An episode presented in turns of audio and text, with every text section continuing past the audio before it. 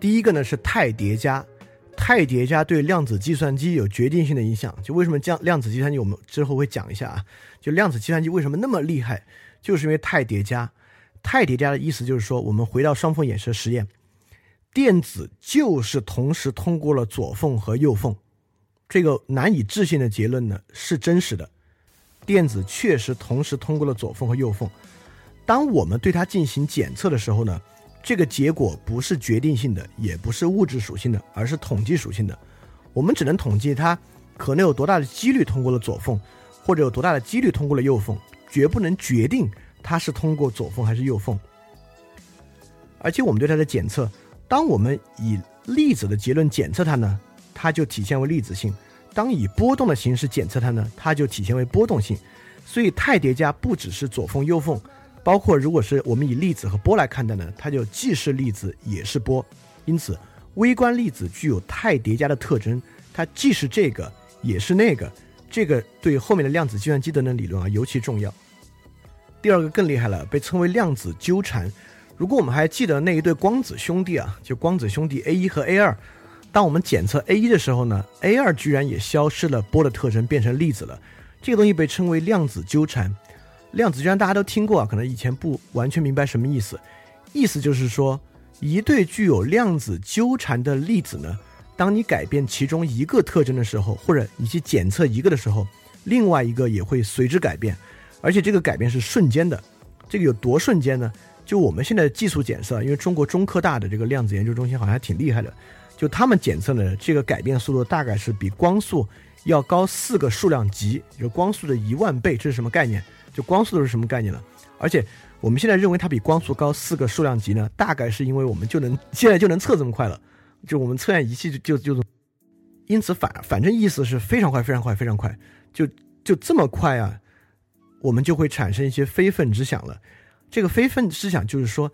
既然我们我们假设现在有一对光子兄弟啊，光子兄弟 A 一和 A 二，我们把 A 二弄到火星上去，那我们现在在地球上改变 A 一呢，A 二也就随之改变，我们就会认为，我操，我们是不是找到了一种超越光速的通信方式？这东这个东西呢，被称为 EPR 杨谬误。就 EPR 杨谬呢，是由三个物理学家的名字构成的，就是我呢，只记得第一个，一是爱因斯坦。这个 EPR 杨谬呢，意思就是说，他们用一个思维实验来说明为什么量子理论不靠谱。因为爱因斯坦是不太接受量子理论的，他不靠谱，他们就做了这么一个思维实验，跟我刚才说的一模一样。就我们东发一个，西发一个，到很远的地方去，那岂不是这个信息传播超过光速了呢？因为经典力学认为没有东西的速度可以超过光速，那这个是怎么回事呢？它就与经典力学产生了相反的结果。这个东西被称为 EPR 杨谬误，但 EPR 杨谬误有两个问题，这里要说。第一个问题完全来源于刚才的用词，我们说我们在地球上改变 A 一，是不是火星上的 A 二就随之改变？意思是说，我们认为 A 一 A 二啊好像是可以随便变的，但事实上实际结果不是这样，实际结果是我们只能去确定 A 一，也就是说机会呢可能只有一次，所以我我可以举个这样的例子啊。就像呢，我给地球、火星上的两个人送礼物，就我给其中的一个人送了这个两个手套，但我发错了，就只发了一只，所以他们俩也不知道谁是左手谁是右手啊，反正就只发了一只。那地球上这个人打开一发现，哟，左手，他就立马知道火星上那个人拿的是右手，所以量子纠缠你也可以这么简单去理解它。但这个意思是说，你不能现在把地球上这个左手变成右手，因此火星上那个就变成左手。你是没有改变它的可能性的，这就像双缝检测一样，当你以粒子的方式检测它呢，它就是粒子了。你现在不能说我又把它改变成波动，它又改变成波，这是不可能的。呃，这在这在海森堡不确定性上呢是不可能的，但是不是那么不可能呢？也不是。最新的科技成果呢，就是想做这样的量子通信可能性的产，这是我们今天最后要讲的。也是这个中科大，就现在最厉害的这位叫潘建伟，就中国可能量子领域的这领军人啊。他的实验成果呢叫做量子隐形传态。这个量子隐形传态就是干这个远距离瞬间传瞬间传输这个事儿了。但现在还在很初级、很初级的阶段。呃，那我们一会儿到最后再来讲，因为就那样的一个实验呢，我也不完全确定我是不是真懂啊，但是可以尝试来说一说。所以这就是量子纠缠。所以量子纠缠确实是一个很有意思的一个量子现象啊。就这个现象，我们又开了很多脑洞，大概这个脑洞啊都跟量子通信有关。我们觉得，哎，这样是不是可以实现超光速通信了？有这种可能性。那很多科幻片里面那种呃超光速的通信呢，包括跨 跨宇宙的即时通信呢，都是呃可以说，如果他们非要写原因呢，是写在这个量子纠缠之上的。正是因为量子纠缠的存在，所以我们可能实现超光速的通信。那第二个重要的概念是几率，也就是说，过去牛顿力学的世界是确定的，就是一旦你给定条件呢，一个物质在哪儿，这个物质各个性质啊，包括比如说我们说一个流翔吧，就流翔的质量、流翔的速度，因此流翔线的动量、流翔线的角度，我们都是能够确定的。但是在量子的世界里面，一切都是几率，也就是说。我们都知道态叠加，对吧？所以它它可以以各种态存在于各种不同的地方。我们能够观察出来的呢，仅仅是一个几率。因此，这个物质本身呢，肯定有物质波，物质波是存在的啊。它它它应该就最后我们可能没有时间介绍，但是就是量子场论，这个场论大概就是物质波的新一代的解释。现在大家可能都更接受场论了，有它像一个场一样。但是，一旦我们用这个薛定谔方程啊去测这个波函数，那这个波呢，仅仅是一个几率波，也就是说，我们的物理能够实现的仅仅是几率，而不能得出决定性的结果。这是一个最大最大的。正是因为这个，薛定谔提出了那个著名的薛定谔的猫，也就是一个盒子里面有一个半衰期，在一一个小时之内百分之五十会衰衰减的一个原子，它直接连这个铁锤，铁锤有个毒气罐。这个毒气罐呢，猫就要死要活了，在里面。所以说，猫在这一个小时之内呢，处于既死又活的状态。我们只能呢去测算它的几率。就薛定谔提出薛定谔的猫，不是为了传播量子理论，恰恰是他反对量子理论，他自己无法接受仅仅是能够计算几率波，仅仅得出几率这个结果，因此他是反对这个几率论的。但是没想到，这个薛定谔的猫呢，现在却成为了。量子理论传播最好的工具，这也挺讽刺的。但我们回头看薛定谔的猫这个实实验啊，就知道薛薛定谔有一点说的没有什么道理。就薛定谔认为这个猫处于既死又活的状态呢，其实说的不对。这里面真正处于叠加态的呢，是那个半衰期的原子。就那个原子有有没有衰衰减啊？其实是真正是一个叠加态的东西。这里面的锤子和猫呢，是它的衍生现象。所以非要说那猫和那个锤子呢，其实好像偏离了这个东西最初的一个意向啊。但是这个东西应该现在是至少量子力学上是被广泛接受的，就是几率。而且它可能还不能以传统的几率方式来理解。就比如说我们掷硬币啊，我们大概都知道硬币的正面反面的几率呢，就是百各百分之五十。那么作为一个这个呃骰子呢，只要这个骰子做的足够好呢，大概每一面的几率呢。都是六分之一，我们我一个六面骰，我们可以这么去理解。但我们是不是认为，因为比如说这个硬币和骰子的最后的可能性是总和一定为一嘛？那就是六加六次六分之一等于一，也就是说，传统经典物理的几率只要靠简单相加，就可以得到这个全部的可能性为一。那我们认为量子啊是几率，我们大概意思就是说，你反正算不准嘛，总是一个几率。那量子的几率是不是相加为一呢？也。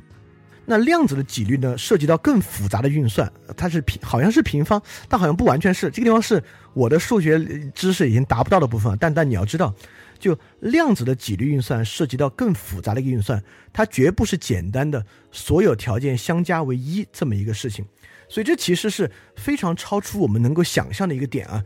因为当我们想象几率的时候，就应该是所有可能性相加，相加的结果呢为一。就比如硬币两边几率各是百分之五十，加起来为一。量子的几率，它居然还不是各个部分简单相加唯一这么一个条件，因此这个几率呢更在我们的日常的直觉想象。而且这个几率绝对绝对不是说，就比如说刘翔现在在这个体育场上，不是说刘翔有百分之五十的几率在门那儿呢，只是我们不知道刘翔在哪儿，只是我们现在呃由于我们的观测条件不好，刘翔现在太厉害了，所以我们只能猜他有百分之五十的几率在门那儿，不是。这个实际意思是说，刘翔在赛场上确实是无处不在。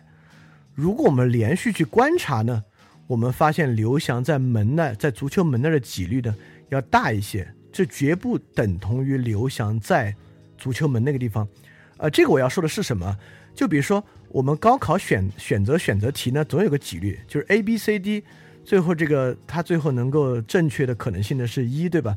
我们就觉得 B 和 C 的几率要高一些，所以我每次都选 C，而且它确实有唯一的答案 C。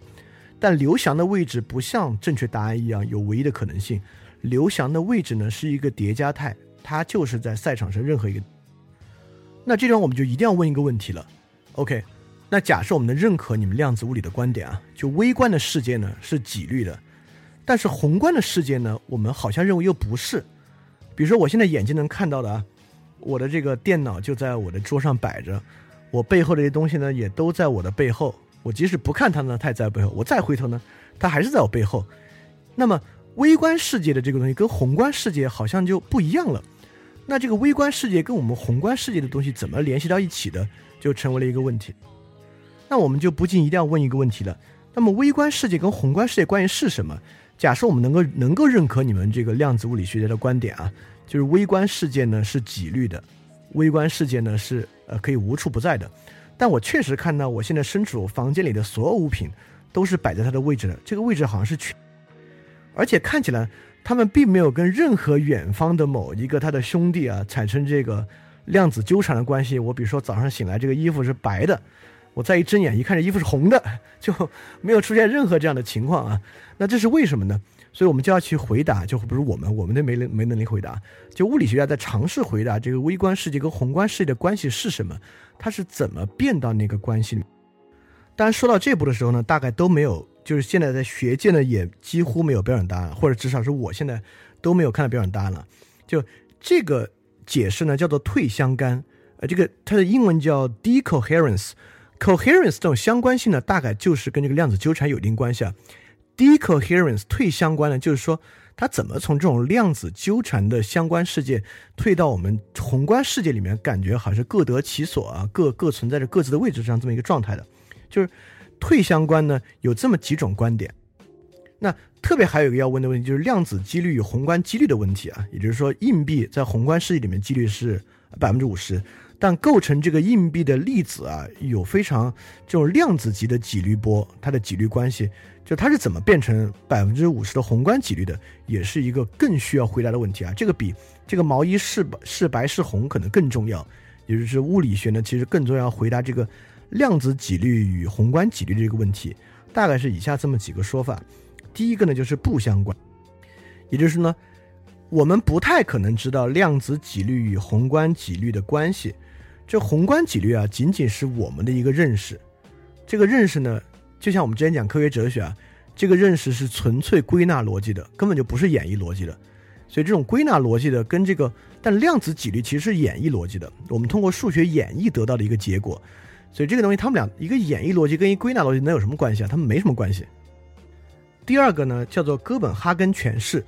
哥本哈根诠释呢，就是我们知道哥本哈根，刚刚我们讲的这个物理实验所，就他们这么一帮人开过一个会，在这个会上呢，针对爱因斯坦啊以及当时其他人提出的一些问题，给出了一些标准的，不能叫标准啊，给出一些官方解答。在这个官方解答里面啊，哥本哈根诠释就不认为这个薛定谔的这个方程里面的波函数有除了抽象概念以外的任何的真实存在，也就是说，波函数是不是一个独立的、可区别的实体或整体的一部分？哥本哈根觉得不重要，就哥本哈根不认为这个波函数啊，这个几率波是真实存在的。也就是说，我们可以认为经典概率是存在的，对吧？但哥本哈根认为，我们不关心这个量子的几率啊是不是真实存在的，这不。所以这里面有个非常重要的概念，就叫做波函数坍缩。我们大概以前也听说过波函数、波函数的坍缩或者波函数的坍塌。这个波函数坍缩和坍塌的意思呢，这也是这个薛定谔本人最难接受的一点，就是说波函数呢，当然是这个几率波呢，它也是一个函数嘛，函数就可以取很多很多值啊在里面。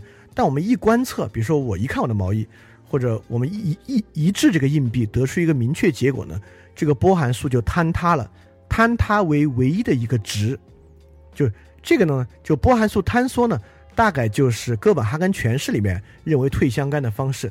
退相干呢，就是靠这个抽象的数学算法突然坍缩为真实世界的一个固定结果的一个过程。那么还有一种退相干的理论，认为这是广泛存在的宇宙辐射的一部分。也就是说，我们刚我们刚才已经说了这个观察者的身份，对吧？就是观察者导致这个双缝衍射实验出现一个既定的结果。但这个观察者，我们通过后面那个延时实验，其实发现了它不需要以人的意识为转移，对吧？所以在这种观点里面，什么呢？宇宙的辐射非常非常多，这这些辐射啊，无时无时不刻的在促使量子态回到某个，呃，就是波函数坍缩某为某个确定值。因此，宏观世界的确定性，就是因为宏观世界不是一个呃零绝对真空的没有干扰的地方，而宏观世界是一个充满了宇宙辐射的地方。所以在这里面，这个波函数分分钟都坍塌，就它都是确定的。或者说都是大致确定的，这是一种观点。那我们说最后一个观点呢，可能是最迷人的一个观点，就是多重宇宙理论。那多重宇宙理认为呢，量子概率与宏观概率就是一个事儿，宏观概率就体现出了量子概率的一小部分。就我们这个世界就是一种量子概率体现出来的，那其他概率呢，就是其他的宇宙。所以有无限多个宇宙，多重宇宙观念呢，也是有很多人认可。当然我已经。完全无从判断它是对是错怎么样呢？我我我只能说脑洞还挺大的。但我们你你以后就能知道，那多重宇宙概念呢，应对的是退相干问题，就是量子几率与宏观几率差异的问题，来提出了一个假说，就是为什么量子几率要大于宏观几率这个关这个东西呢？就是靠多重宇宙与我们仅仅生活在其中的一重宇宙，或者可能都不能这么，因为。我们讲我们只生活在其中的一重宇宙呢，好像其他重宇宙没有我们，那可以说每一重宇宙也有我们。有现在在说这句话的我，也有可能马上死掉的一个我，等等等等，就就就这样的。因为所有这些例子呢，可能也都是它的一个歪曲。但我们现在讲的就是退相干的问题。我们刚才讲了几率，现在讲宏观几率宇宙就与这个量子几率之间的这个关系。那么这里面就要说到一个更有意思的东西了。就是宏观几率与、量子几率呢，就形成了有一个量子抑制的概念。有一个木星的卫星啊，叫木卫七。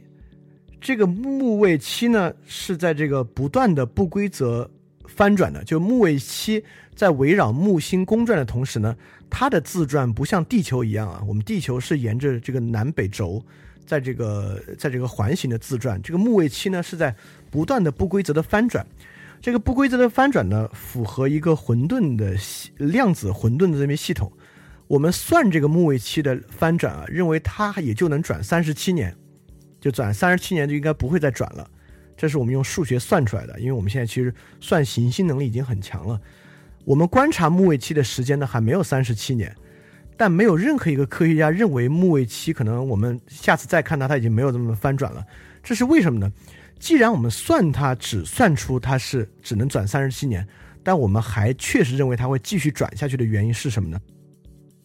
就是我们不断的看木卫七在哪儿，在促使木卫七产生这种量子坍缩，也就是说，它的混它的量子混沌状态在一下下坍缩，而这个坍缩呢，抑制着量子混沌状态的变化。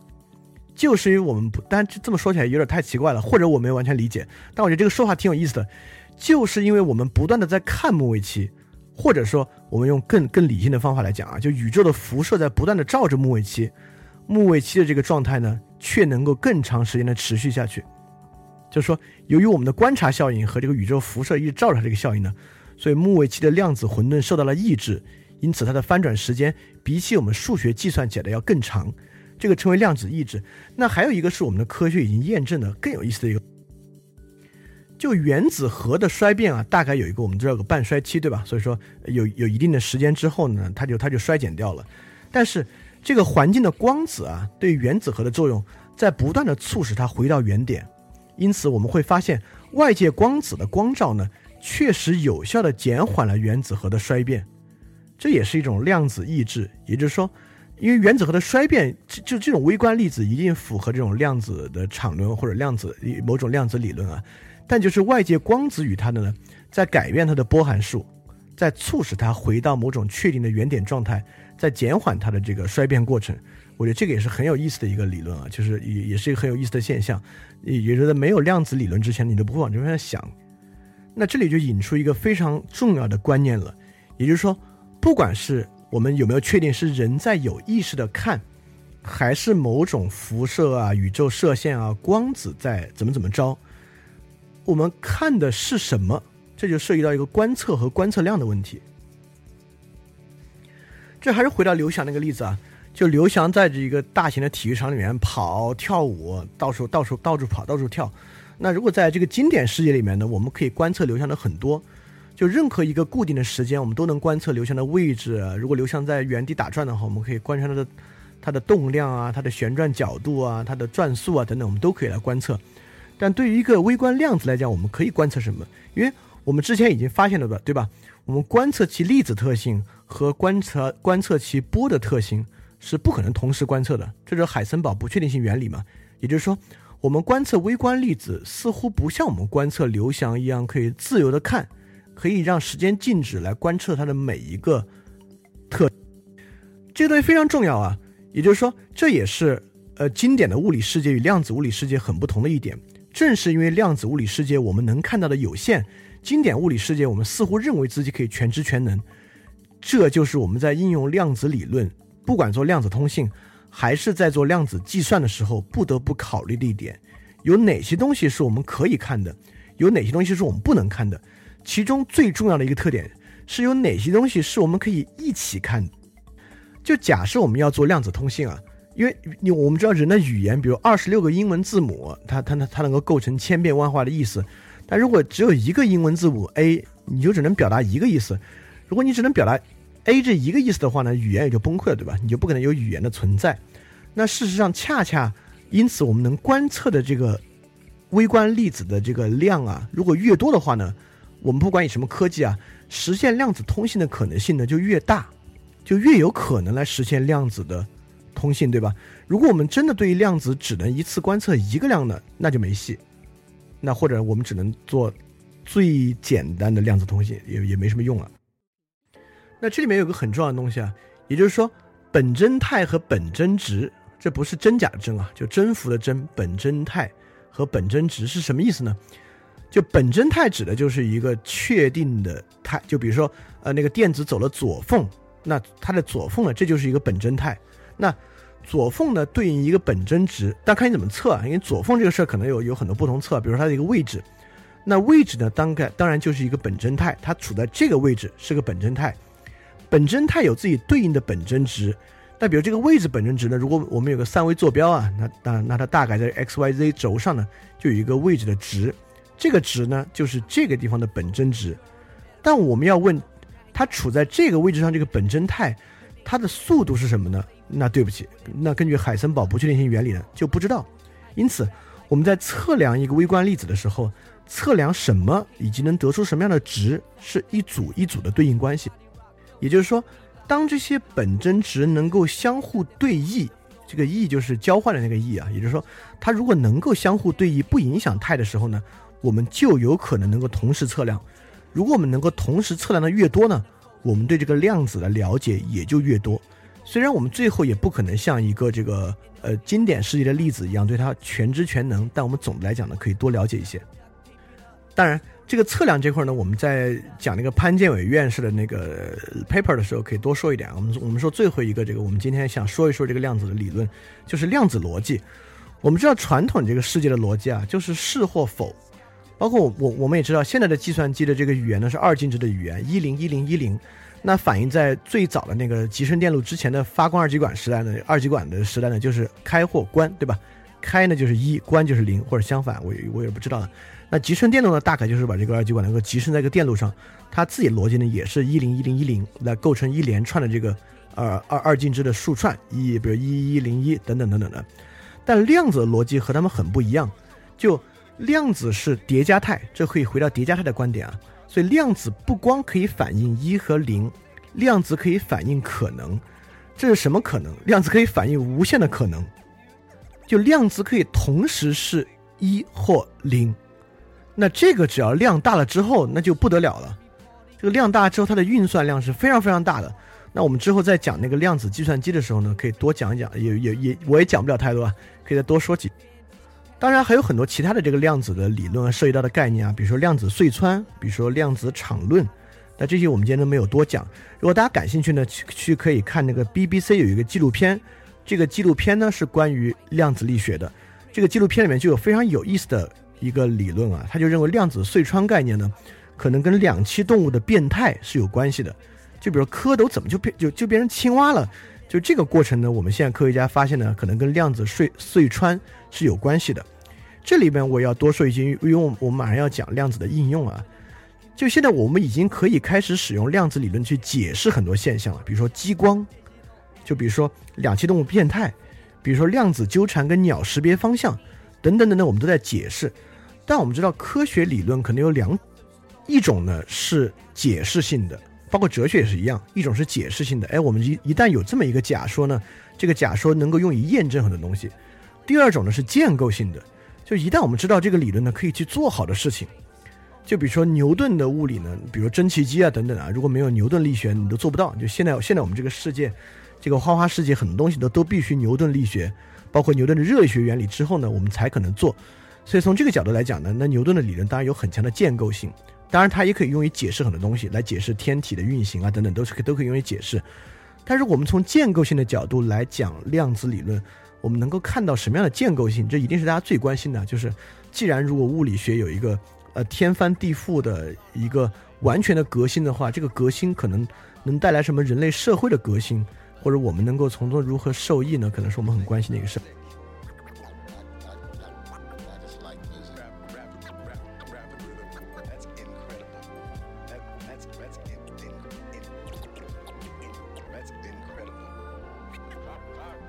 非常感谢你收听本节目。